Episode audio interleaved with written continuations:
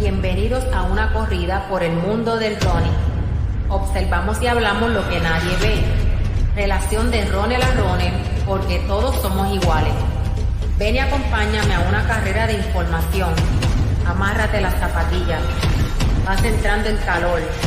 Línea de salida. Y se da el tiro.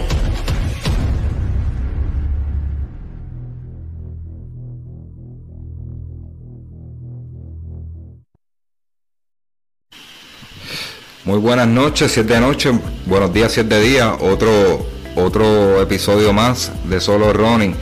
Gracias a Dios, ¿verdad? Y al, al, Salvador que, nos, permite estar un, semana tras semana grabando contenido de running aquí en Puerto Rico, ¿verdad? Y a la gente que nos escucha de México, Argentina, Perú, España. Así que gracias por eso y la, y la gran fanaticada que tenemos allá en, en, en Estados Unidos, que eh, es algo raro que nos escuchen más en Estados Unidos que en Puerto Rico, pero ahí vamos.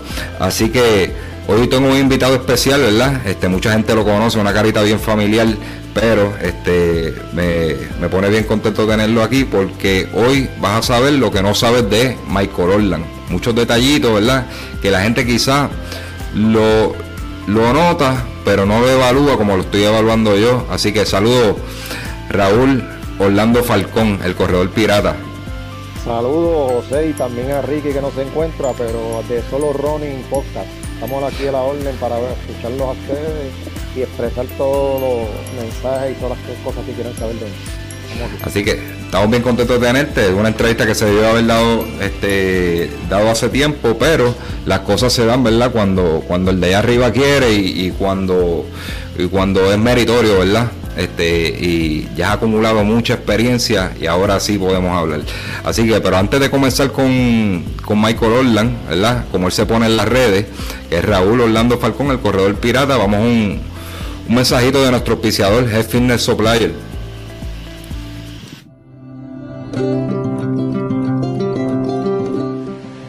Saludos, aquí Health Fitness Supplier de Puerto Rico.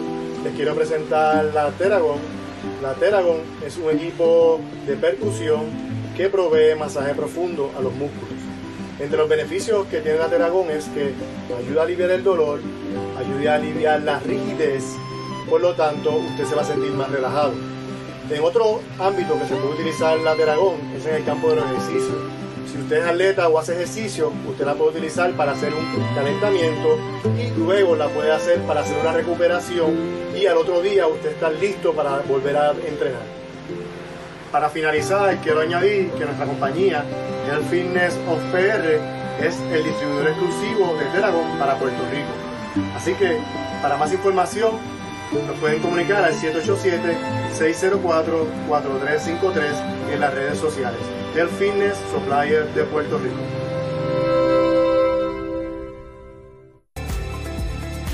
Ahí lo tuvieron, tocayo, de, de, nuestro invitado Raúl Rondón, dueño de, de Health Fitness Supplier, cualquier efecto para terapia, para darte cariño, ¿verdad? Tú como atleta no tiene que ser de corredores, puede ser cualquier tipo de, de actividad física, de deporte, darte, darte terapia, este, tienen Teragón, toda la línea de Terabody, Wave Roller, también tienen Recovery como Endurox, que casi no se consiguen por ahí, pues ellos lo tienen. Contáctalos en todas las redes como Facebook, Instagram, como Health Fitness Supplier of Puerto Rico. Y yo les garantizo que le van a dar buen servicio de manos de un experto terapista físico de profesión. Así que no se diga más. Raúl Orlando con el corredor pirata. Mira, yo voy a hacer una breve introducción tuya, ¿verdad? Lo que yo conozco de tú, conozco muchas cosas más, pero, ¿verdad? Bien breve de lo que yo sé de ti. Lleva mucho más tiempo que yo en este deporte. y yo llevo yo llevo probablemente 20 años, no sé, no sé si él lleva tanto, ¿verdad? Pero, pero está por ahí, eh, lleva mucho tiempo, lleva mucho tiempo. Fíjate, llevo lo mismo que tú, 20 años y 15 años pues de pirata. Pues mira, mira para allá, estamos, estamos ahí porque yo sé que cuando, en mis comienzos yo comencé a ver a Raúl, ¿verdad? Ahora lo conozco, ¿verdad? Hace un tiempito, pues, pero lo, vengo viendo desde que empecé. Se disfraza de pirata, ¿verdad? Eh, lo que causa sensación en muchos niños, incluso los míos cuando estaban pequeñitos. Este, yo se lo comenté fuera, ¿verdad? Porque estábamos testeando y eso, y se lo comenté que mis nenes cuando lo veían se, se, se, emocionaban, este, porque, ¿verdad? Lo comparaban con Jack Sparrow, que eso vamos a hablar más adelante, ¿verdad? De, de dónde sale el personaje, pero se emocionaban, incluso traté de buscar fotos, ¿verdad? En, su Facebook y eso, y parece que ellos no se tienen guardar la foto o algo, pero ellos tienen que tener foto con, el corredor pirata, pues ellos eran locos con él. Este, y algo innovador en Puerto Rico, había muchos personajes, también vamos a hablar de eso, pero él se ha mantenido. ¿Qué más? ¿Qué más puedo decir de él? Corredor, corredor que, que te puede correr lo mismo a 25 un 5K grabando, que te puede meter un 19 grabando con la GoPro 20. Entonces, eh, es, habilidoso, es un corredor habilidoso, eh, le gustan los maratones. Empezó en, la, en, carretera, ¿verdad? Lo que es 5, 10K, como empieza todo el mundo, pero fue evolucionando a través del tiempo y, pasó de a los maratones, a los ultras, al trail running, ¿verdad? Senderismo y un, es verdad, un personaje bien complejo y eso es lo que vamos a hacer aquí. Vamos a, vamos a, desarmar todo ese rompecabezas que es Michael Orland y para que ustedes lo conozcan y como les dije, las cosas que ustedes no saben de él. Michael, descríbenos brevemente quién eres tú. Bueno, primero que nada, eh, buenas noches, estamos por aquí. Un saludo a toda esa gente que se encuentran presentes. Nos van a ver pronto para saber un poco más de mí. Eh, bueno, Orlan, Orlan eh, antes de ser el pirata, pues era Orlan primero y eh, sus comienzos como aficionado hace 20 años atrás, pues estuvimos corriendo muchos eventos, empezamos 5K como todo el mundo, pero un evento bien, bien llamativo pues era el 10K, que ahí fue donde yo siempre iba todos los años seguidos a correr ese 10K en el puente Teodoro Moscoso. de ahí pues pasaron, pasó el tiempo y me motivé en otras cosas hasta que subió el pirata, como dicen por ahí. Pues mira, este, ahí tuvieron una breve descripción, ahora vamos a conocer más, vamos a comenzar, ¿verdad? Esta es la pregunta clave que se le hace a todo el mundo. ¿Cuándo comienzas a correr y por qué? Yo antes de, yo antes de empezar a correr, yo, a mí lo que me gustaba era el baloncesto. Yo me pasaba jugando todo tipo de deporte, sea voleibol, baloncesto, y siempre tuve esos años de juventud en ese deporte llegó un momento pues que en mi trabajo donde yo, yo laboraba pues este, habían personas allí, los jefes corrían maratones y ahí como que me introduje con ellos, como que ellos me llevaron esa motivación a, empezar a correr el evento porque ellos, ellos, pagaban la inscripción para que los, los, asociados pues fueran exactamente al World Best 10 y yo fui uno de los que me apunté y de ahí para abajo yo, yo proseguí en esta carrera del Rona. Pues mira, este es bien difícil, tenemos algo en común, este mucha gente, ¿verdad? que escuchan el podcast lo saben. Este yo era baloncelista desde pequeño, hasta juvenil, este fanático del NBA, fanático del BCN de antes, del de ahora no soy muy fanático, pero es bien es casi, es casi lógico, ¿verdad? Lo que yo te voy a decir, el Michael viene por quién? Por Michael Jordan exacto, antes de, en, ese tiempo que yo solamente era, era baloncelista, pues yo era coleccionista de Michael Jordan, que era mi, jugador favorito.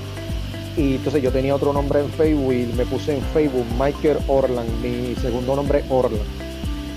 Ok, sí. Me puse Orland. Sí, que, que mucha gente lo ve como Michael Orland, el corredor pirata o así, pero la realidad es que eso no es su nombre, es que él es fanático de Michael Jordan, incluso creo que dentro de tu acual de, corredor pirata tienes un 23 por algún sitio por ahí, ¿verdad? Exacto, todo surgió porque ese, eso tiene otra anécdota. Eh, cuando yo empecé a usar el 23, pues cada vez que yo iba una carrera, en mucho, yo tengo esa foto guardada de que me salían muchos números 23 en las carreras, sean combinaciones o sea el 23 solo me salieron bastantes veces en las carreras de Wolverine específicamente. de, verdad que este tiene buen role model, Michael Jordan, este, eh, eso es sinónimo de excelencia en el deporte. Así que, ¿verdad? Ya, ya hablamos, ¿verdad? Cuando comienzas a correr y, bueno, yo creo que eso nos quedó eso, ¿verdad? Eh, ¿En qué año comienzas a correr? La, edad, bueno, eh, si comencé, pues sería como en el 2003 o 2004, empiezo a correr definitivamente hasta, pero empecé a una edad de 35 y actualmente tengo 52. ¿Me explico? Sí, que lleva, lleva un rato por ahí. ¿Y por qué? ¿ah? ¿Por qué la fiebre de, correr? De correr. Bueno, eh, todo empezó por un por el 5K. Yo empecé en 5K, pero tú sabes que cuando uno empieza a correr, pues eh, uno corre bien porque uno es atlético, pero el momento de correr no es lo mismo que jugar baloncesto, porque te da el dolor ese famoso del dolor del vaso que le dan. Entonces llega un momento de que eso me, me, me motivaba, me decía, no, eso se te va a quitar después, se te va a quitar después. Llega el momento de que te adaptas y después no quieres parar de correr porque te gusta un deporte y, te, y tienes que dejar el otro porque yo, yo, seguí en los dos, pero llegó un momento que tuve, tuve que darle baloncesto. Y eso me motivó, mm. sabes, seguir en los eventos. Y, en qué momento, ¿verdad? ¿Qué fue lo que te hizo clic que te enamoraste de running? Porque de baloncesto a running, por ejemplo, yo jugaba baloncesto, pero no me gustaba correr. Yo corría porque yo para mantener la condición cuando iba a un torneo y eso. Este, era parte del deporte, ¿verdad? Como acondicionamiento físico, pero no era que me gustaba el fondismo como tal. Sí me llamaba la atención, había algo en mi subconsciente que yo le he contado otras veces, desde pequeño que yo veía a Doña Julia, veía a Peco, me enseñaron que Peco era un héroe y tenía eso en el subconsciente y había algo que me llamaba, pero no le acababa de agarrar el clic. ¿Qué fue lo que, qué fue lo que te hizo clic y te enamoró? Eh, cuando después que yo seguí en los eventos, yo me di cuenta de que yo empecé a conocer mucha gente y al, y al uno conocer mucha gente, pues yo me sentía bien compartiendo con las demás personas y, uno se sentía bien levantarse, levantándose temprano, a correr quizás tres millitas que luego uno corría al principio. Y llegó un momento que al conocer tanta gente en los eventos, pues eso me, llamó la atención y conseguir eh, ver a muchas amistades y por ahí, por ahí proseguir. Eso fue lo más que me impactó como tal. Conocer. Y básicamente, básicamente la comunidad de running es especial. Uno hace unas amistades, llega un punto donde uno, todas las amistades de, que, uno consigue son, son corredores, son corredores, y si uno va a salir o va a pasear, sales con corredores, este, donde quiera que te para, lo que hablan es de correr, este, llega un momento de que todo tu círculo social es, de corredor y eso nos pasa a todos, y estoy seguro que una y cada una de las personas que nos están escuchando tiene que estar pasando por eso, ¿verdad? Si es que están engaged con este deporte. Y es como todo, es como todo. Ahora mismo a mí me inyectó de esa manera, pero a otra persona a lo mejor le inyecta quizás porque me vieron a mí y yo los motivé y de momento entraron rol. También puede pasar. Eso pasa, a veces nosotros somos, y, quizás ni te lo dicen, nosotros a veces somos inspiración para otras personas y quizás no te lo dicen porque no se atreven o, porque realmente no te conocen, pero te miran de lejos y dicen, yo quisiera hacer eso mismo.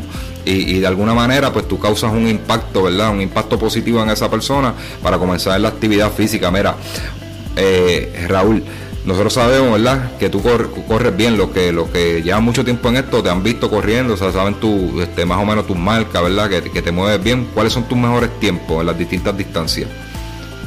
Bueno, eh, si estamos hablando de distancia cada uno, pues el 5K yo logré bajar bastantes veces, 18 minutos 30, 18 por ahí más un poquito más bajito. Eh, lo logré dos, para hablar de un poquito del pirata, lo logré bajar dos veces 18, 30 y pico en en 5K con el Pirata, eso fue en una carrera en Roberto Clemente. Entonces en el 10K, pues el récord mío era 39, nunca lo pude bajar más nada, 39 minutos, pero me mantuve consistente 40 y 41. Y en medio, y hacía lo más bajito que hice fue una hora 32.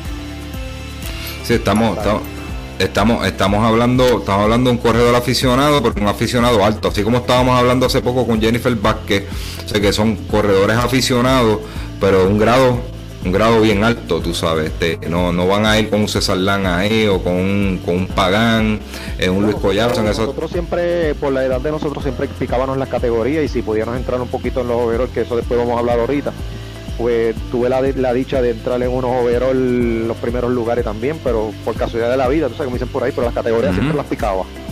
Sí, y esa es la parte, pues ahí es donde entra, ¿verdad? Esa parte de que, que, que aficionado pero de buen nivel y que verdad se puede meter dominando categoría, ¿verdad? Sacar los overall y domina categoría, que es el mismo caso de Jennifer Vázquez, que, dentro de las damas, ¿verdad? De, la liguita de nosotros, que ya estamos maduritos, este, damos, damos candela por ahí. Ok, ¿quién es tu inspiración en este deporte? Eh, si, estamos hablando de atletas de running, pues yo cuando empecé en realidad yo, yo seguía a Pepo González y a Luis Collazo, que con ellos que por lo menos con Luis Collazo tengo fotos de cuando yo empecé en el Wolverstein Kane. Eh, si estás hablando del pasado, Si estás hablando del presente, pues de las muchachas, pues de Ramos es la que siempre me encuentro por ahí donde quiera. Eh, de los muchachos no me encuentro mucho de los élites, de verdad, menos que vaya a un evento y me lo encuentro, pero no tengo una persona exacta de, que sea mi, mi, eh, no lo tengo, no lo tengo de, los muchachos, no, de esta, de esta época. Pero fuera de Ronin sabemos que es Michael Jordan, ¿correcto? Ah, bueno, sí. esa, es tu, inspiración. y, y, eso para los, que son baloncelistas es, difícil que no le guste Michael Jordan, eso, eso era otra cosa eh, eh, extraterrestre. Mira, ok, todos conocen, ¿verdad? Todos te conocen por el corredor este, pirata. ¿De dónde, ¿De dónde sale la idea de disfrazarte de, de pirata? Bueno, todo esto fue un comienzo de. Digo, yo había empezado en Estudio Moscoso, yo, yo observaba al señor Abraham, que es de Corozal, que le dicen el, engabanado de blanco, que es Mister Elegante. Pues yo entrenaba a veces con él, él fue uno de los primeros que se disfrazaba para, ese, para esa época. Eh, pero llegó un momento de que yo fui una vez a una competencia de disfraces y, era por una fiesta que yo iba, pero yo tuve que comprar un disfraz. Entonces, desde ese momento, pues yo vi este disfraz que era de Jasparo, que como yo a mí me encantaban las películas, yo era fanático de las películas de Jasparo, de la película Pirata Caribbean. Y entonces pues yo vine y compré ese disfraz, me, gustó y por ahí competí en el, en el concurso ese que hizo, hizo en San Juan y gané el segundo lugar en ese premio. Entonces de ahí en adelante no sabía qué hacer con el disfraz. Lo que hice fue que lo fui modificando y comprando artículos hasta que me tiré a los eventos, lo introduje a los eventos como tal para motivar a la gente. Sé que, que básicamente el, esa era una de las preguntas, ¿verdad? El, personaje sale a raíz de Jack Sparrow, de Caballero of the Caribbean. Sí, en realidad pues hay mucha gente que me han dicho que tenga cuidado con mencionar mucho a Jack Sparrow porque no me voy a creer que es Sparrow, pero en realidad yo menciono a Jack Sparrow porque Jack Sparrow es, mi inspiración en el sentido del disfraz, pero mi nombre en el disfraz no es Jack Sparrow, mi nombre es eh, el ultrapocorredor pirata, ¿ves? Ese es mi nombre. Exacto. Entiendo. Sé que, que, en sus inicios, pues conseguiste un, un disfraz de Jack Sparrow y tú lo modificaste a lo que es el, hoy en día el personaje de, del corredor pirata. Correcto, ¿verdad? Exacto. Sí, porque en realidad yo no me puedo poner el nombre de Jack Sparrow, aunque me griten en la calle, mira, eh, dale Jack Sparrow, me río, pero es porque este no no no no no es original, no puedo hacer eso. Tengo, tengo que ser original yo mismo. Es claro, o sea, este, para resaltar, ¿cuántos años ya llevas con el personaje?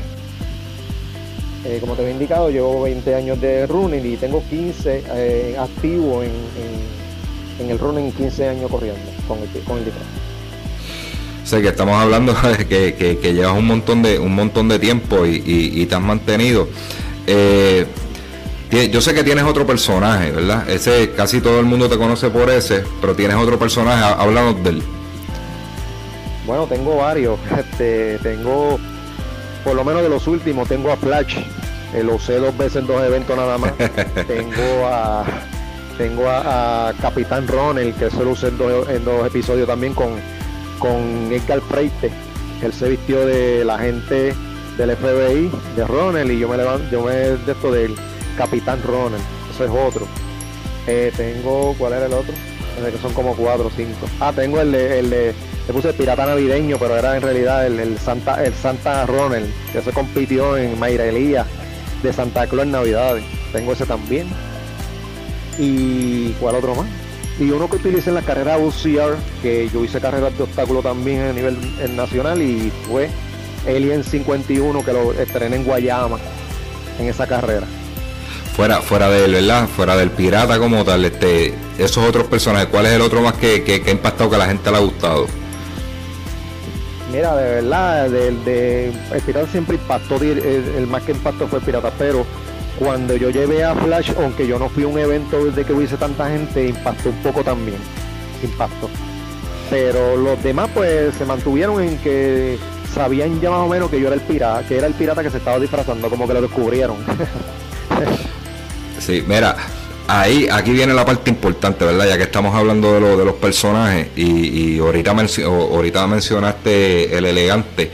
Este, eh, hay algo que yo quiero resaltar, ¿verdad? Como, como, estos son cosas, ¿verdad? Que mucha gente quizás no lo evalúa de esta manera, que lo hago yo. Y básicamente, habían gente que lo hacían primero, pero muchos de ellos han desaparecido y, y tú, te, tú te has sostenido, ¿verdad? 15 años haciendo, haciendo el personaje, ¿verdad? No, no te has cansado de eso.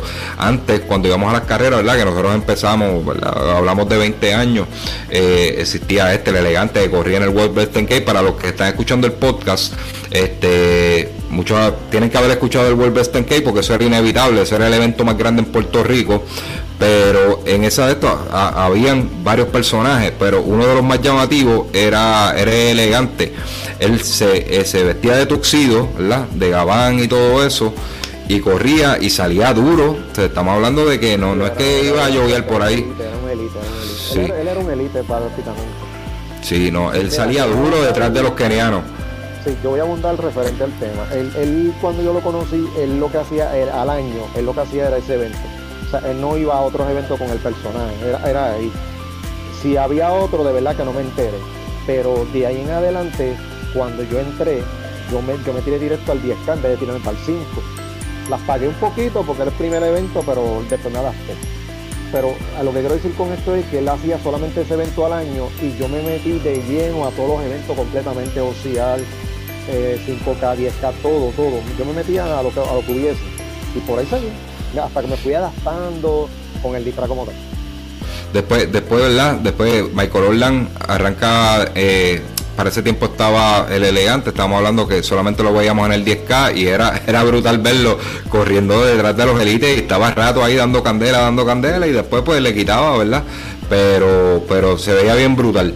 Entonces teníamos a, entiendo que se llamaba Don Ismael, que era el, que corría en chancleta metedeo, ¿verdad? Mucha gente no lo, ya no lo, no lo han visto porque él lleva mucho tiempo que, que yo estoy seguro que tú tampoco lo has visto por ahí, que se tenía una barba, era como una promesa con una camiseta de Jesucristo y corría en chancletas metedeo de Puerto Rico. Yo lo vi cuando él no, no era, no, yo no era personaje.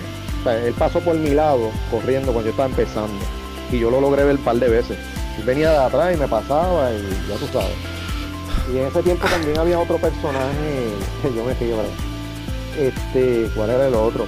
Bueno, para ese tiempo vi un Spider-Man, pero no es el que está ahora, era otro. Y un Chapulín, pero ese era que era trigueño. Pero ese era. Ay, estaba, ¿te acuerdas de Ben Gay? Ben Gay. Ese, ese tú me lo mencionaste, pero, pero he escuchado el nombre, pero no, no, nunca lo vi. Eso es un viejito que se pone un sombrero negro y entonces tiene un montón de, calcomanías y todo eso pegado en el cuerpo que dice Ben Gay. Ese es Ben Gay, él, él falleció. Bendito, bueno, eh, que en paz descanse. Este, eh, te voy a hacer una anécdota rapidito, ¿verdad? Para no, no, no tomarte mucho tiempo sobre, sobre Ismael, que entiendo que ese es el nombre de él, el, corredor, el, que corría en chancleta. Este, yo fui a San Blas eh, en mis comienzos, ese fue mi, mi, primer half. quizás no, no debía haberlo hecho, pero fue mi primer medio maratón y yo, yo decía, yo estoy ready, yo estoy ready, yo, yo corro. Eh, yo, yo estaba en la película, yo tengo una película montada en la mente y, no, yo me voy a comer chambla, yo voy a las millas. Y yo, y yo dando el máximo, dando el máximo, muriendo allí en, esa ruta de San y yo siento un chaca, chaca, chaca, chaca, chaca, chaca. Y, cuando miro para el lado, era este señor, hermano, con la barba, en unas chancletas metedeo que decían Puerto Rico. A mí, a mí lo que me, a mí lo que me dio eso eh, si alguien escucha esto y lo conoce, porque se lo cuenten, a mí lo que me dio esto gana quitarme los tenis ahí, sentarme y botar los tenis y dejar de correr, brother. Porque, porque yo estaba en la película de que yo iba bien, que yo estaba corriendo, que, que, que yo, yo, yo, yo, era, yo era fenomenal. Y, y ese tipo viene, me pasa en chancleta, yo con unos tenis Brooks, último modelo, carísimo, y el tipo me pasa en unas chancletas por el lado. este... Siempre corría progresivo, progresivo, él siempre corría progresivo, él venía de atrás y pasado. pero fue, fue algo bien gracioso y yo ahora yo lo recuerdo con verdad, con, con verdad, en forma de chiste, pero, pero en su momento eso me, eso me trabajó. Sinceramente, yo lo estoy diciendo aquí como un chiste, pero eso me trabajó. Pero una persona que en chancleta cogía más duro que yo. Este, así que, este, para que tengan una idea, los que nunca lo vieron, pues eh, y alguien sabe del paradero de él, escriban por inbox y pues me gustaría saber qué se hizo él. Este, y de igual manera yo le digo a Michael Orland que, estuvimos hablando y él tampoco, tampoco sabe qué se, qué se hizo. Pues mira, continuamos. Hablando de eso, ¿verdad? De todos esos personajes, de ahí proliferaron muchos personajes y eso, pero ninguno se ha sostenido. Ninguno se ha sostenido, sin embargo, tú te has mantenido con el, con, con el corredor pirata, ¿verdad? Y tus otros personajes, y te has mantenido haciendo lo mismo, ¿verdad?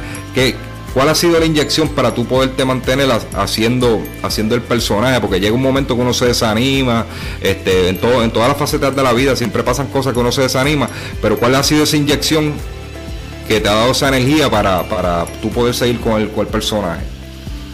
Sí, yo cuando yo me llegó un momento que me pasó eso mismo que estaba hablando que uno se desanima con el mismo con el mismo personaje quizás en algún momento como que no quiere como que quiere cambiar un poquito la monotonía y por eso fue que surgieron los otros personajes. Yo dije, déjame probar otro, a ver cómo estamos luciendo o, cómo me siento con otro disfraz o qué impacto tiene en la gente ese otro disfraz.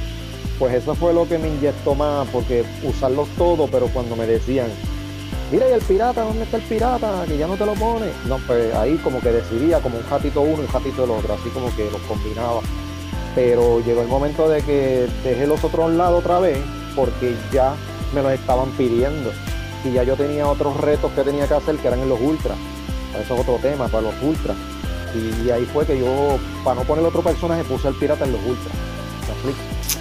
Ok, ahora, ahora me vino a la mente uno que no mencioné, y yo estoy seguro que esto, porque salía en todas las primeras planas de los periódicos, cuando el fondismo se reseñaba en los periódicos y era importante. hoy en día nadie quiere hablar de esto, está solo Ronin aquí, está los colegas de Corriendo sobre 50, este Mofongorrón, este Alfa Sport que hace buen trabajo, este pues nosotros lo reseñamos, pero para estos medios grandes pues el atletismo no, no, no es tan importante a menos que ganemos una medalla. Cuando ganamos una medalla entonces somos importantes, pero nosotros estamos aquí dando la batalla. Este, siempre en esas primeras planas salió un personaje que se llamaba el Cámara, no sé si te acuerdas de él. Era el que salía, él era no, lo conocí hace, lo conocí, lo conocí hace poco en, en un fogueo en Junco, un fogueo de 3000 en Junco. Este, él salía, él iba a las carreras solamente a salir duro en el tiro, a salir, salir en la foto de primera plana de la ah, carrera. Ya, ya, ya, ya me refrescaste la mente. Ese es uno que se ponía un, paño aquí de la bandera de Puerto Rico. y, él, y él arrancaba duro para, para darle el, la, la, primera parte y de momento se desviaba. Mira, lo conocí y sí, exacto. Y ahí él se salía, después se quitaba. Este, lo conocí, lo conocí hace, yo te diría como tres semanas atrás, un 3000 en Junco, previo al maratón de Nueva York. Era un, evento benéfico por un atleta. Y él se me acerca y dice, mira, tú eres el de Solo Running, tú sabes que, que él escucha Solo Running y que me disculpe si escucha este episodio que no, no ahora no te, se me fue el nombre, lo tengo hasta el teléfono de él aquí, me gustaría entrevistarlo más adelante porque también tiene, tiene, tiene sus historias. Y, él, es bien pana de Mapo, no sé si tú conoces a Mapo, el de Canovana que era Mapo, Mapo era elite de, de, antaño y él llegó con Mapo allí y lo conocí. Así que ese es uno que todavía está por ahí dando candela, pero ahora se dedica a correr y corre bien todavía. Corre, corre bastante bien, está mayorcito, pero corre bastante bien. Ok. Pasando, pasando, ¿verdad? Eh, el corredor pirata evoluciona y tú decides empezar a grabar yo buscando, investigando, ¿verdad? Sobre ti, yo sé que tú vienes tiempo grabando, incluso te, este, no sé si te conté esto, que un Race for the Cure, yo salía a correr durito, no estaba, no estaba, ¿verdad? Este, mi mejor tiempo, ¿verdad? De tirar 18 para allá abajo, no, no estaba ahí, pero estaba como entre 19 y 20 bajito, y corriendo, pan, saliste, y tú me llegaste al lado con grabando, grabando y decía, diablo, mano, este tipo está fuera de liga, con, con disfrazado disfrazado, yo voy muriéndome y tiré 20 bien bajito, 20 fla, 20 10, algo así, y el hombre me llega al lado y grabando. E, este hombre está ready, de verdad. no, te acuerdas si era GoPro o era, yo creo que era en vivo, ¿no? No, e, era, era, con, era, era con celular, pues para ese tiempo la GoPro, después van un par de años, entonces para ese tiempo GoPro todavía no estaba, este, era celular. Y, eso, eso me impresionó mucho, eh, pero investigando hay gente que está blogueando por ahí. Yo soy uno que he blogueado, blogueé el maratón de Nueva York, ayer tiré un videito por ahí. Este, muchas, muchas carreras aquí en Puerto Rico, las he blogueado, otras que nunca, nunca he hecho la edición porque como que no me gustó lo, no me gustó lo que grabé.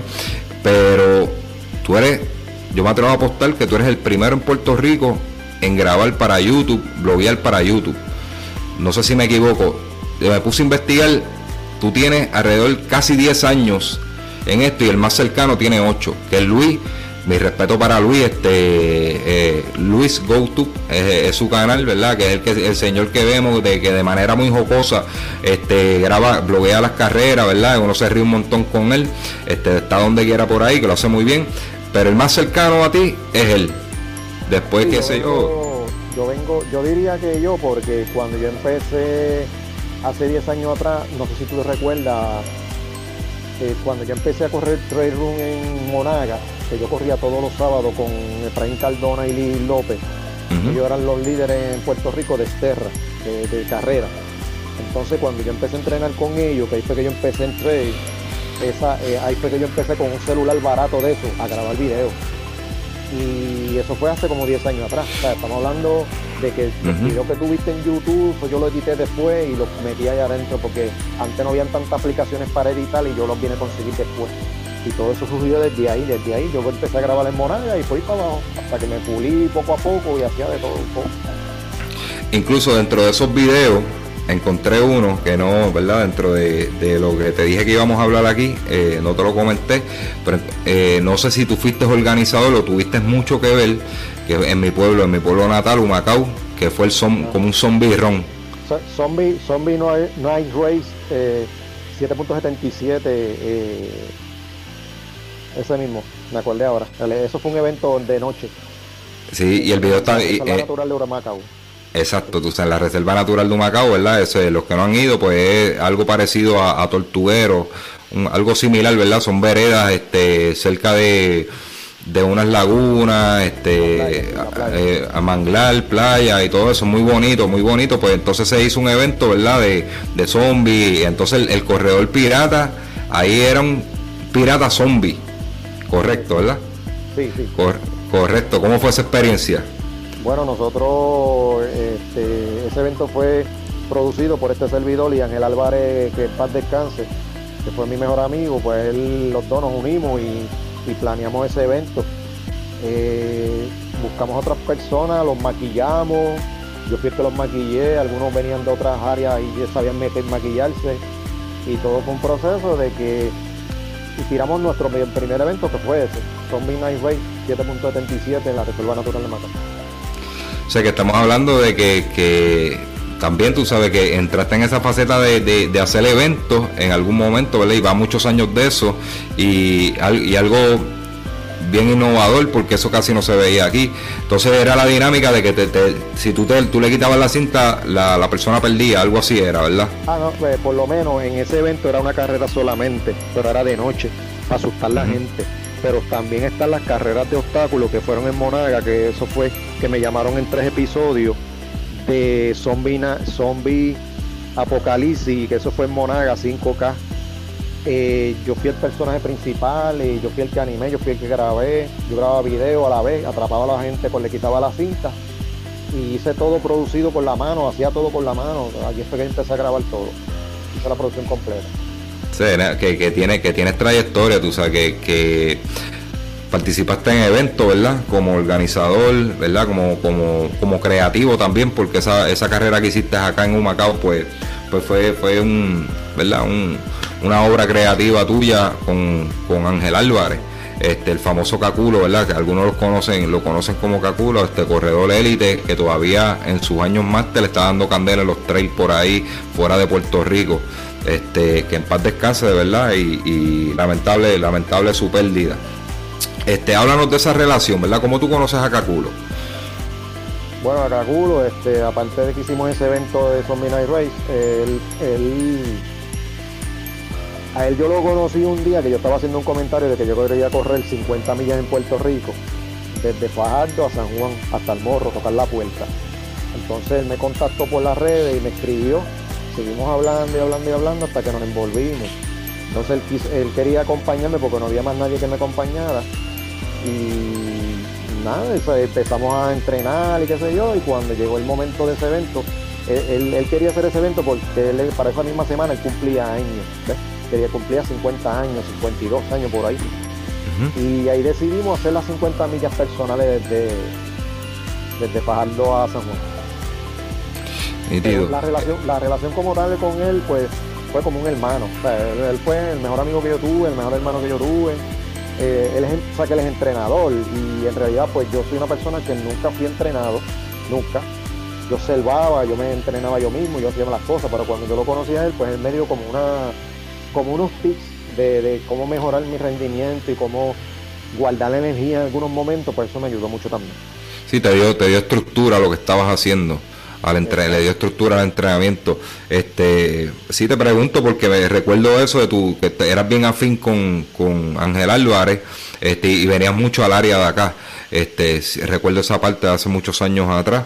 Pues, y cambiando de tema, eh, sabemos que, que, como dije ahorita, tú has ido evolucionando, blogger, este, te, te, disfrazas, otros personajes, pero también has brincado de distancia, distancia y, modalidades dentro de running, pues running no es solamente un 5K, un 10K en carretera, este, está senderismo que es trail running, está los ultras, eh, está dentro de lo que es carretera, está maratón, que eso es, eso es otro cantar. Eh, otra, otro, ¿verdad? otro tipo de dinámica y otro, otro tipo de exigencia al cuerpo. Vamos a empezar por maratón. ¿Cuántos lleva Michael Orland? Bueno, maratones tengo hasta ahora, entre oficial y algunos de estos, pues son como cuatro. Pues yo, el primer maratón mío fue, eh, bueno, aparte tengo el de Nueva York, tengo el de Happy Feet, tengo el de Maratón de Puerto Rico, que fue, que gané categoría y en ese hice 3.45. Y tengo un 42 kilómetros que fue en la pista de Bayamón con Tito Ortiz, no sé si lo conoce, él hizo un evento de pista en 42 kilómetros. Yo me fui de pirata y, lo logré hacerlo. Ese fue un 42, el primer 42 que yo hice en pista. Ahí tendría cuatro. ¿Lo harías de nuevo? ¿En pista? Sí. bueno, en pista, este, bueno, tendría que, ser un evento que, me llama la atención, que, yo diga, mira, va a estar bien apoyado, este, va a haber gente, que gente que va a correr allí, pues como que me motiva más que haya gente. Tú sabes que. Sí. Sí, tú no, lo harías por, por hacerlo, o sea, tendría que ser por algún motivo y, que sea algo bien organizado. o por alguna entidad también que digan, mira, vamos a hacerlo por esto, pues ya ahí es diferente. ¿Sabes sabe que en, Argentina hay, entiendo que, es en Argentina, hay un hay un ultra en pista? no, no, eso se ve, esa modalidad está en Estados Unidos de cada rato, tú ves, yo, yo he visto muchos videos de los de los atletas elite, estoy hablando de ultra, que ellos practican mucho en las pistas y hacen la por dos o tres días se quedan sentados allí con la familia y ellos dando vueltas en la pista un rato y siguen hidratándose y siguen, se pueden hacer 100, 200 millas, así son los ultrategas. Eso, no sé, en algún momento la haré, pero de verdad que son unos, son unos caballos. Ahí vamos a hablar de ti, de tu experiencia en ultra. Antes de, de, de maratón, ¿cuál ha sido el más especial para ti de los maratones? Bueno, voy a hacer así. Nueva York. Nueva York. Sabía que no le iba a contestar. Nueva York porque en realidad era... Yo sabía lo que iba porque ya me habían dicho más o menos. Pero como la gente me decía, no, pero no vayas a hacer tiempo, vete, diviértete. Pues yo dije, pues está bien, vamos para allá. De hecho, cuando yo vi ese centenar de gente ahí, que ellos pegaron a gritar, pegaron a decirme el nombre, qué sé yo. Desde que yo llegué a, Times Square, a la escalera, a la foto de grupo, ya la gente me estaba pidiendo fotos. Fotos aquí, fotos allá, me, preguntaban quién yo era y seguía. Hasta que cuando llegó la carrera, que arrancamos, la gente en la salida también. Me pego a grabar en vivo video también. Y la gente chocando manos. Yo creo que como algunas dos mil manos yo choqué que se dio y, cuidado si poquito. No tienes COVID de no tienes COVID de milagro. No, no sé, de verdad. Yo estoy con el guante, pero no sé si me lo quité, me lo pasé por la cara, no sé nada. Dios te protegido por allá porque Estados Unidos está el garete en eso. Era, este, ¿Tú puedes decir que esa fue la consagración de tu, de tu personaje? Sí, porque mira, si fuera a poner a Puerto Rico, Puerto Rico tiene el famoso evento cuando lo hacían en distintos horarios, el San Blas. Me encantó San Blas cuando yo fui de pirata porque todo el mundo lo mismo te gritaba. Pues, cuando yo fui a Nueva York, yo dije, esto es casi lo mismo, pero mejor. Es diferente. Y me encantó. Yo, si algún día quiero volver, vuelvo otra vez, porque me gustó mucho ese, evento. Porque es difícil, por eso que, pero me gustó. Por eso que te dije eh, a principio de la entrevista que las cosas se dan cuando se tienen que dar. Por eso, por eso es que viene esta entrevista. Porque yo sé que, que esa debe haber sido la consagración del, del personaje, porque yo te estaba siguiendo desde acá y los lives que tú pusiste y todo eso, y decía, este hombre tiene que estarla pasando brutal por allá, porque la gente, la gente, la gente se lo vive y como te ven disfrazado se lo, se lo tripean. Me pasó, eh, la anécdota que me pasa en Chicago es que yo corrí casi toda la carrera al lado de un tipo disfrazado del Papa. Ah, yo la y, vi la foto contigo, yo la vi. y- yo la vi. y- y yo me yo me reí un montón porque sé la gente la gente la gente como si fuera el papa de verdad y le pedía que lo santiguara y tú lo ves el, el santiguando todo el cami- todo el camino y, se, que llevar, se tenía que llevar el palito, hacer así. era, y lo sufrió porque con esa sotana de- le dio calambre de cerca de como de la milla 20 por ahí ya No, le dio un poquito de frío calambre para allá, Hacía frío para allá. no está- estaba caluroso Ah, caluroso. Sí, este, porque estaba corriendo movidito, pues está- estaba caluroso y dentro yo era un señor mayor, ¿verdad? Pero volviendo a ti, ¿verdad? Eh, fue, podemos decir que fue algo bien especial, ¿verdad? Y, cómo, cómo, cómo los niños lo tomaron, porque allí hay muchos nenes que va a ver esa carrera y, y que quieren que los cogedores le den las manos, ¿cómo fue eso? Mira, de verdad, pues los nenes siempre estaban con las manos extendidas, a veces estaban como que los papás estaban aquí, pero a veces no los cargaban, ellos estaban en la, en la esquina ahí poniendo la mano para que le chocaran, eso no fallaba. Y yo pasaba y yo decía, no puedo darlo sin, con la mano extendida, tenía que chocar. Me paraba tres segundos, me retrataba y seguía. O sea, era un proceso de que yo tuve todo el camino haciendo zigzag, un ratito para aquí, un ratito para allá. Y, y así fue que hice la carrera, prácticamente. Todo el mundo No, gritando eh. encima.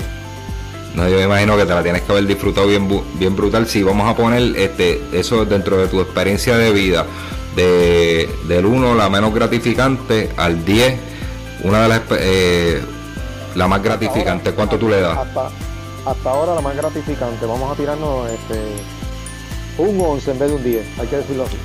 Brutal, brutal, me lo imaginé.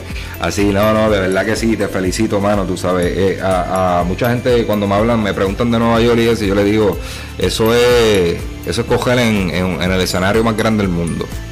O sea, hay carreras, pero New York es New York. Y ese es el escenario más grande del mundo y, y, o sea, una ciudad súper enorme. Eso le llaman, eso le llaman el, con- el concierto del Ronnie.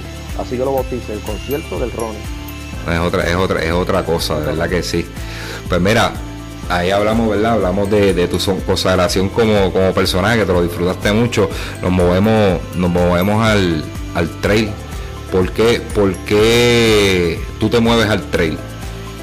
Te, te, te da, ¿verdad? Te cambias de, la, de las carreteras y de momento coges, te de desvías. y- de momento corro el trail, de momento calle, como que me divido, porque yo antes corría mucho en calle y terminaba más lastimón y recuperarme era más difícil.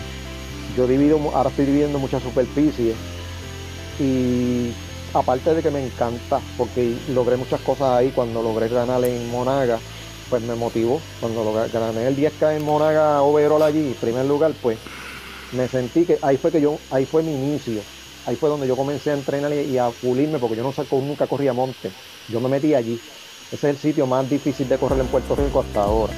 Me metí allí y, y hasta que me pulí, hasta ahí mismo yo grababa video y si me di dos matas fue mucho en, toda mi- en todos esos años que yo estaba. O sea, que estamos hablando de que, que gana- ganaste, ganaste esa carrera. Fue tu primera carrera en trail, la ganaste.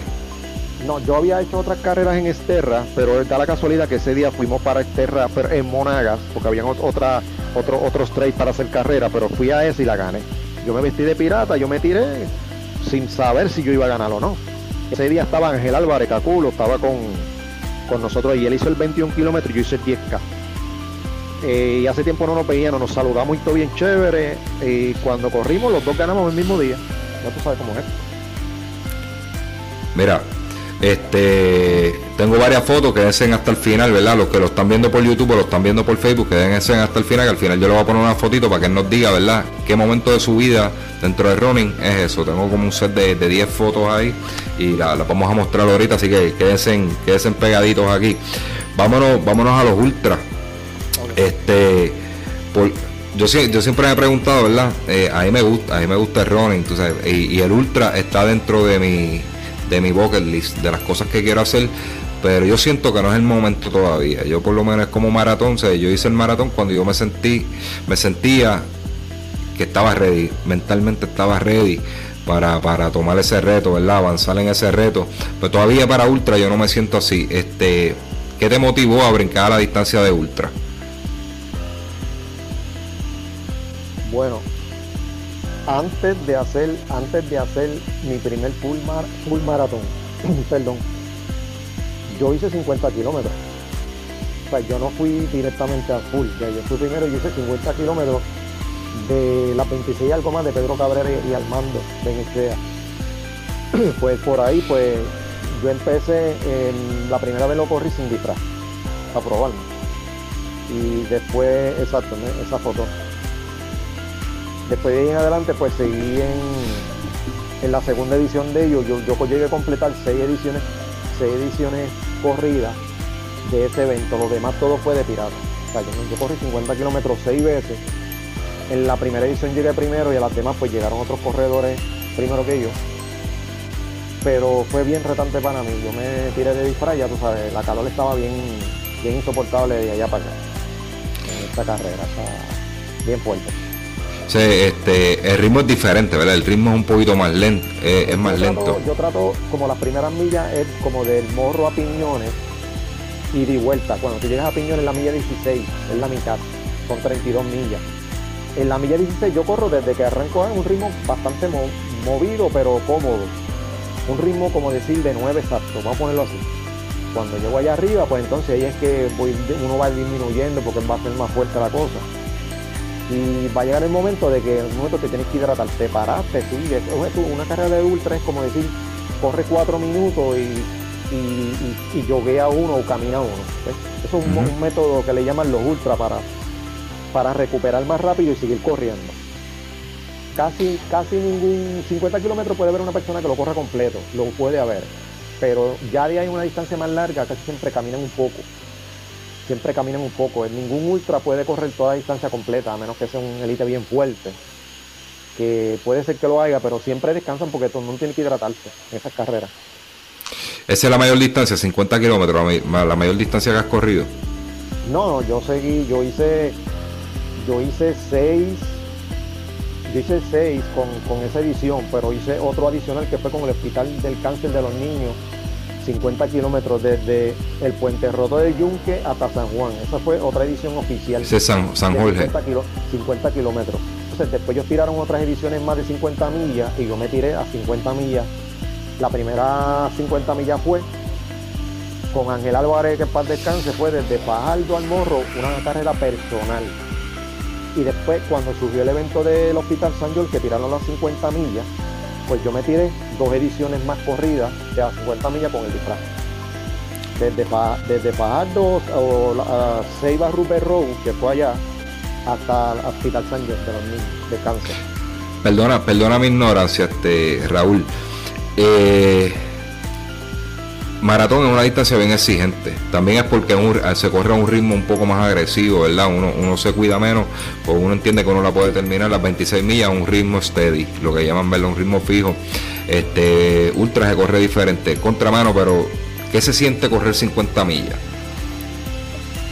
Bueno, si tú me dices a mí, vamos, vamos a correr mañana mismo 50 millas, y tú me dices, esta ruta va a estar una, una 50 millas completamente plana pues yo digo, vamos para allá. Quizá la puedo hacer más rapidito, más movida o quizás camine menos. Pero las rutas que yo he corrido aquí en Puerto Rico, todas nos han tocado las más malas de Puerto Rico. Porque estamos corriendo todas las cuestas del yunque, la calor de piñón, todo se cuesta a llegar a San Juan. Aparte de eso, que también está el cruce de, que también lo hice, el cruce desde Arecibo a Ponce, eso te, iba a preguntar. entonces cuesta, cuesta, cuesta. No, no, el caído, el caído a Guatibri de, el Guatibri del otro lado, desde que tú te metes en la salida de Arecibo, pues eso por ahí para arriba es subiendo. Subiendo y cuando llegas, y cuando llegas allá arriba utuado, aquello se empina más todavía, que es parte de la carrera. Acuérdate que viene a Junta. Después de a Junta, para llegar a Ponce, ya tú sabes que son 5.995 pies de altura. así. Yo me tiré sin haber entrenado, sin haber entrenado cuesta lo suficiente. Yo las pagué allá en Ponce, pero llegué. Yo en vez de hacer 50, yo hice 58 mil. Ok. ¿Cómo tú lo ves? Sé que eh, podemos decir que esa es tu mayor distancia. 58. Sí, exacto. Este, entiendo, esa fue la vez que, corrió Daniel Serrano también, el de Guánica. Exactamente. Ese, ese otro caballito también. Ahí, hubo, un grupo de selectos que lo lograron. Habían distintos, cogiendo distintas distancias para ayudarnos a nosotros, pero también seis personas lo lograron, de los que estaban en el grupo, que no son tan corredores especializados, no estaban entrenados y, lo llega, y llegaron.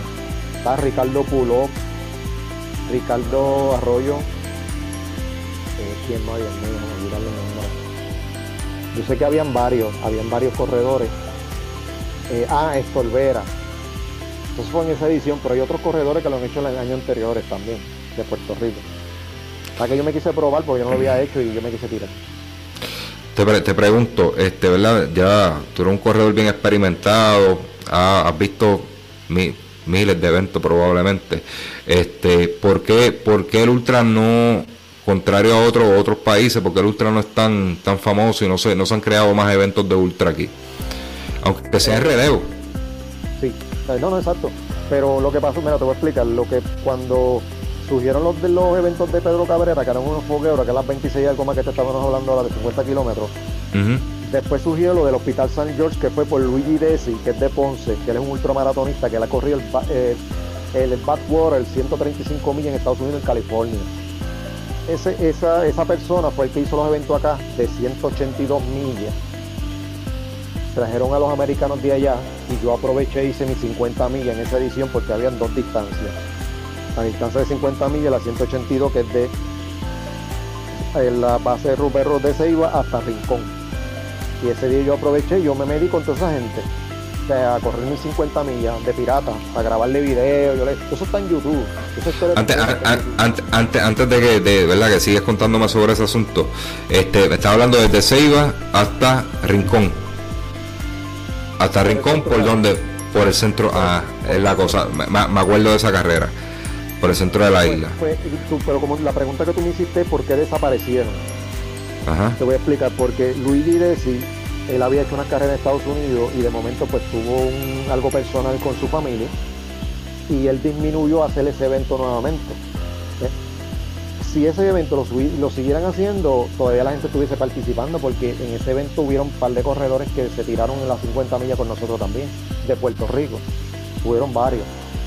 Pero ahora la gente, como no están haciendo eventos de ultra, pues estamos haciendo como que fogueos por acá, cruzar la isla, todo, ese tipo de. Mira, si yo tuviera, si yo tuviera el tiempo, si yo tuviera el tiempo, este, ¿verdad? Y no, eh, nosotros somos esclavos de, trabajar, ¿verdad? Si no trabajamos no comemos. Este, pero si yo tuviera el tiempo, yo le daría la vuelta a Puerto Rico, este haría ese red, no, no, ¿verdad? No va a ser non-stop, ¿verdad? Eh, voy a tener que de esto, pero por lo menos... de dos, o tres días.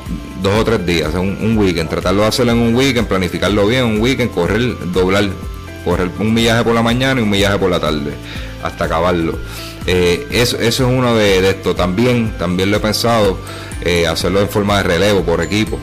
Este, en, Estados Unidos se dan muchos eventos así. Hace poco estaba escuchando uno que es un evento bien, bien exclusivo y tú te apuntas y te evalúan y te hacen una entrevista a todos los integrantes de los equipos y a ver si te aceptan. Porque no es que tú te inscribes por, por esto, tú solicitas y es como un grupo bien exclusivo, tú solicitas a ver y si pasas la entrevista entonces tú eres parte de esto y eso es, tienes que correr yo creo que es desde, desde Los Ángeles hasta Las Vegas pero cruzando desierto, o sea, ellos no te dicen ni la ruta, tú dices, tú tienes que llegar allá. Tienes que llegar allá y esto es non-stop en equipo. Y ustedes se cuadran los relevos, ¿cómo lo van a hacer? Tienen que dormir dentro de la guagua. Así es, así es el mambo.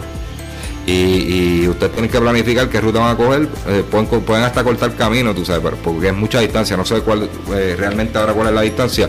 Pero ese tipo de dinámica, a mí me gustaría que se diera aquí en Puerto Rico, porque es algo bien diferente. No necesariamente, y para nosotros, ¿verdad? Los corredores que no estamos optando por un podio de primer lugar, que vamos a tirar un 30 en 10K o un, un 14-30 en, en 5K, eh, es una experiencia donde pudiéramos competir de tú a tú de tú a tú y a la vez hacer algo grandioso. Y no, yo invito, ¿verdad?, a las personas que, que, hacen eventos y eso. Yo sé que esto no es costo efectivo, no es un evento que usted se va a hacer millonario, es un evento para que un grupo se lo disfrute, no va a ganar nada, probablemente tampoco va a perder, pero yo invito, ¿verdad?, a estos organizadores que, que hagan cosas diferentes a lo que estamos viendo. No sé si tú, tú me sigues. Sí, yo, yo pienso que yo en mi mente tengo algo futuro, pero lo tengo planeado con otra persona, pero no es un tema que puedo hablar en estos momentos porque no está completamente planificado. Pero si claro. ese, ese, día oficial, pues en, su momento se va a tirar al medio. Ya eso está hablado, ya eso está hablado, pero es un ultra maratón, pero no puedo decir más nada. hay que ver qué va a suceder de aquí a allá y, ver cómo está el plan. Si él está, si él no está, yo no puedo estar. Porque, porque quien estaba envuelto en esto también era Ángel Álvarez. Ángel Álvarez al fallecer, pues se quedó en el aire. Y lo que nosotros hagamos va a ser por él. Ok, entiendo, entiendo. Está, en, está en veremos, en veremos cuando tenga, cuando tenga por lo menos el de esto, que, sepas que va, me dejas saber para ver si me animo y, ya mentalmente estoy, estoy listo para un ultramaratón y participo, porque suena interesante, ¿verdad? Mira, eh, Michael, de, esos ultra, ¿cuál, ¿cuál tú crees que fue el, mejor, ¿verdad? Que, que, tú hiciste, ¿verdad? Vestido como pirata, como tal. Ah.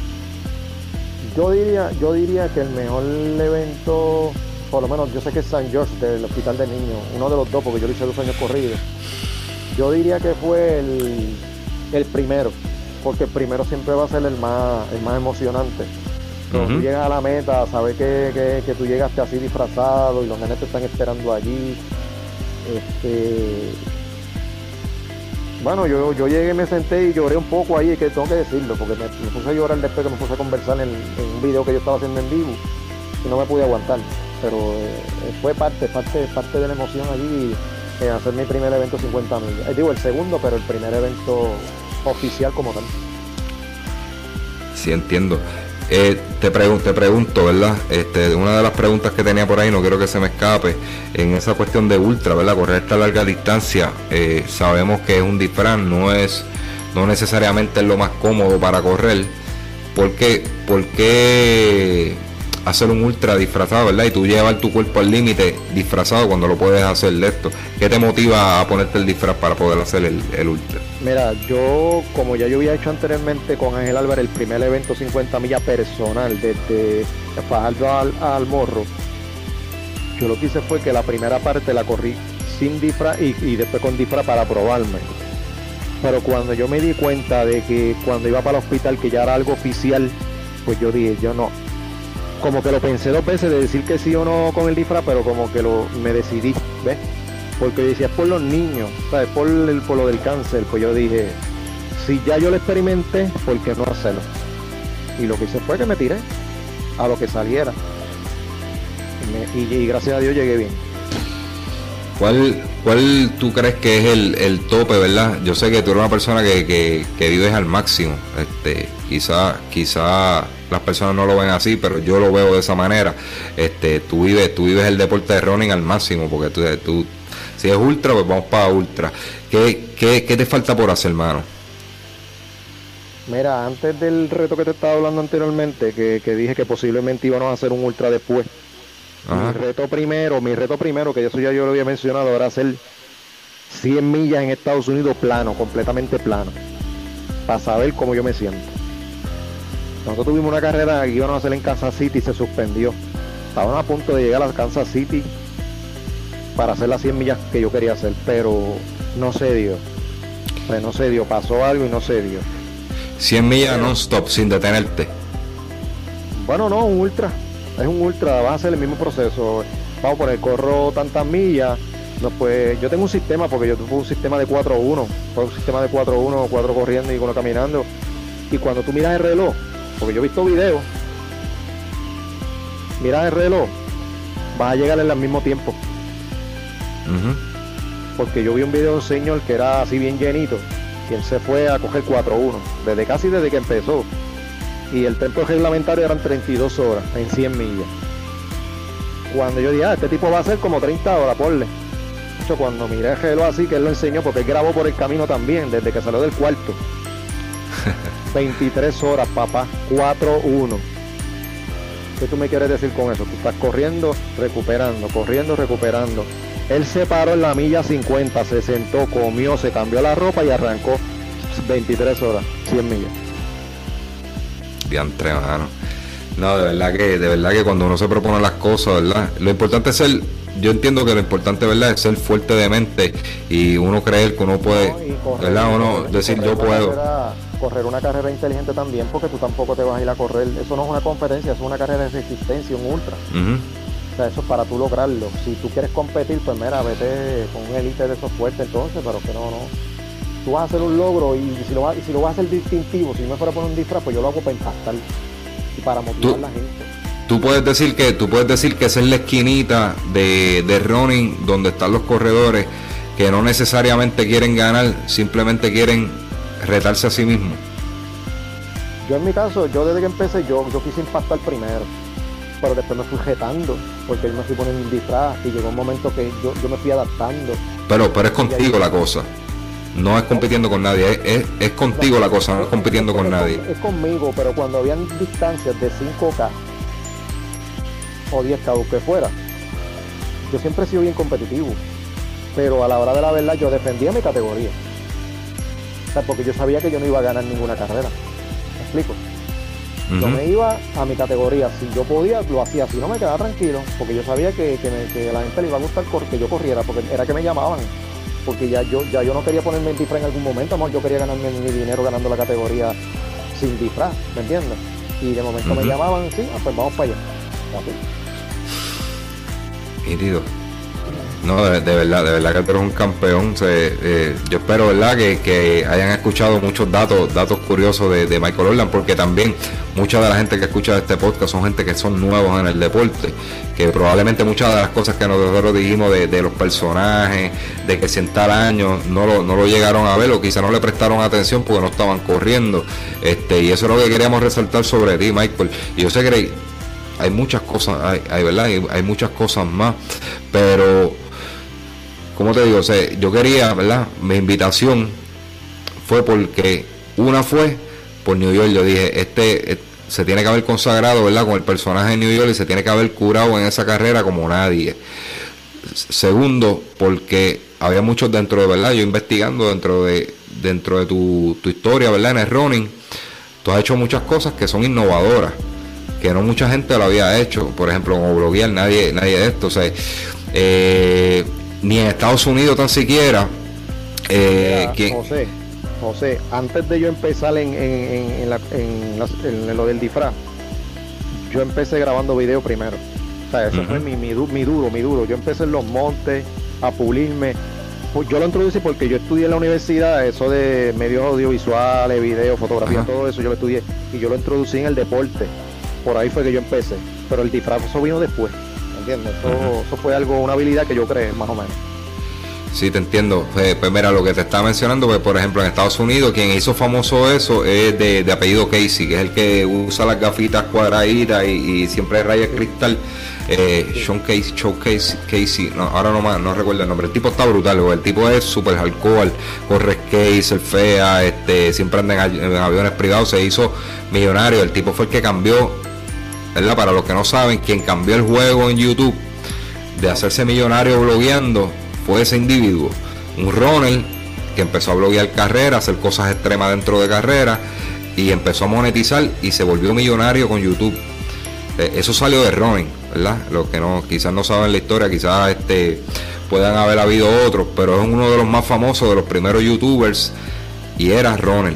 Entonces no había mucho y en Puerto Rico Tiempo después, apareció Michael Orland. 10 años, aparece en la biblioteca. Y eso está registrado, eso yo no lo digo, eso yo no lo estoy diciendo, ¿verdad?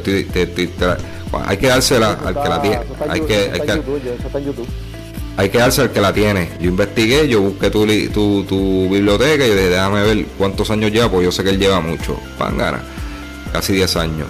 Eso está ahí, ¿cómo te consiguen en YouTube, Michael? Bueno, en YouTube me consiguen eh, Orlando 23 Pito, esa es la página mía de años. Eh, y me consiguen Michael Orlando en Facebook y en Instagram eh, Ultra Corredor Pirata. Así que, mira, este un mensajito, ¿verdad? A toda esa gente que, se inicia en el running, que escuchan esto, que a veces piensan que no pueden hacer las cosas o que son lentos y dicen, ah, yo no tengo mucho espacio en este deporte, ¿qué tú tienes que decirle? Mira, tengo, ahora que tú dices eso, tengo varias personas que se me han acercado de, antes de lo de Nueva York y después de lo de Nueva York, me han testeado, me han dicho, mira, que quieren mejorar. no es tanto mejorar porque yo no soy un coach como tal, porque yo no estoy entrenado, pero yo he motivado a mucha gente y yo siempre me los llevo a correr. Ahora mismo yo voy a empezar en los trails nuevamente y ya me han llamado dos personas, ya ellos están invitados, ya ellos son de como, yo no tengo grupo, pero son parte de mi grupo que corren a diario en los montes y en las calles, donde sea. Y les digo, mira, este, esto, es una motivación de muchos años, eh, manténgase haciendo ejercicio, que esto es salud. Eh, esto es una motivación para el que no quiera hacer ejercicio y para el que piensa que solamente por tu ser quizás gordito, ser eh, que no tengas la condición necesaria o, si tienes un, problema físico, no hay impedimento. Porque si yo pude correr disfrazado, tú puedes hacerlo de cualquier manera, porque yo estoy retando mi, alto rendimiento, yo, lo estoy, yo le estoy retando, yo estoy retando mi cuerpo a, hacer ese tipo de, locura, porque esto es una locura.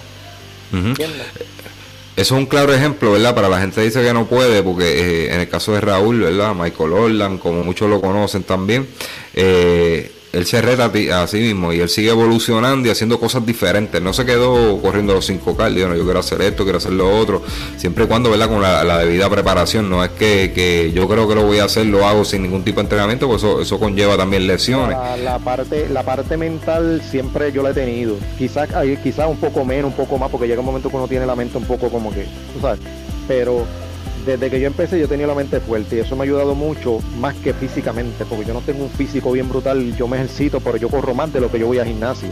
Ahora yo estoy, yo tuve que fortalecer un poco, yo estaba un poco débil, yo tuve que ir al gimnasio eh, para esta carrera a Nueva York. Me funcionó bastante. A mí no me dio calambre ni nada, yo llegué a la meta y a mí me dio calambre en la meta cuando me senté nada más, pero yo no tuve calambre ninguno. O sea, ¿qué quiero decir con esto? Todo se puede hacer, eh, después que tú tengas la mente fuerte es lo más importante, no tanto el físico. Exacto, es cuestión de, irse preparando, ¿verdad? Y hacer las cosas inteligentes, como dice Michael Orland. Raúl, eh, muchas gracias, mano, de verdad. Eh, bien interesante esto. Esperamos que no sea la, ¿verdad? Es la primera, pero esperamos que no sea la última. Te vamos a tener por ahí. Cuando tengas algún invento, me dejas saber. Eh, te agradezco mucho, de verdad, bien interesante. Tantos años este, yo siguiendo y nunca había tenido una conversación tan larga contigo. Así que este, estoy bien contento por eso. Eh, me excusas a Ricky que no pudo estar porque, ¿verdad? Eh, eh, sí, estaba, estaba, tenía unos compromisos, ¿verdad? Con, su señora esposa y no, no podía estar. Pero aquí seguimos en solo running y, ¿verdad? Y trayéndole caso, porque aquí no solamente entrevistamos a Elite, ¿verdad? aquí, el que viene aquí es porque impacta de alguna manera el running, ¿verdad? o es especial de alguna manera, pues no tienes que ser rápido, no tienes que ser elite, tú puedes impactar a otras personas sin ser elite, ¿verdad? Sin ser pro, este, de muchas maneras. Este, este es un deporte tan, es tan grande como la matemática, el deporte rey. Eh, tú puedes hacer mil cosas dentro de, dentro de esto, mil modalidades, así que hay un sinnúmero de, de retos que usted se puede proponer y como le dijo Michael, es cuestión, mira, de confiar, tener la mente fuerte y obviamente una buena preparación, ¿verdad? No tirarse a lo loco, pero, pero todo se puede, ¿verdad? Dentro de cierto grado, ¿verdad? No, no se tire a correr a 7 minutos la milla cuando usted corre a 12, pero usted puede completar un eh, usted puede completar un ultra, ¿verdad? A su pasito y lo completó. Y eso es de igual de, va a tener la misma satisfacción que el que lo hizo a 7 minutos la milla, eso yo se lo garantizo. Así que nuevamente Raúl, muchas gracias, ¿verdad? Este, ¿tiene alguna gracias a ti José y a Solo Running Podcast por haber la invitación. Estaremos pendientes a próximos eventos y próximos retos, a ver qué, qué va a pasar y estaré notificando próximamente lo que hay. ¿No tienes ninguna carrera pendiente todavía? Bueno, lo que te pude hablar es lo del Ultra que está pendiente y una carrera, no sé, como que San Blas se está entrando aquí, pero no sé si sale por aquí o se queda aquí, no sé. Eso es buena. Pues, pues, pues, mi gente, nos vemos en una próxima edición, lo vamos a dejar con, un mensaje, ¿verdad?, de, nuestro auspiciador. No, eso no puede fallar. Eh, yo les recomiendo es el Fitness Supplier, cualquier cosita que necesite, dumbbell, yoga mat, este, yoga block, stepper, eh, roller, foam roller, ahora ellos tienen el wave roller que se lo voy a estar mostrando. cualquier cosita usted se comunica con ellos y créanme que los van a evaluar bien porque ellos son expertos en, en lo que es terapia física y en lo que es fitness.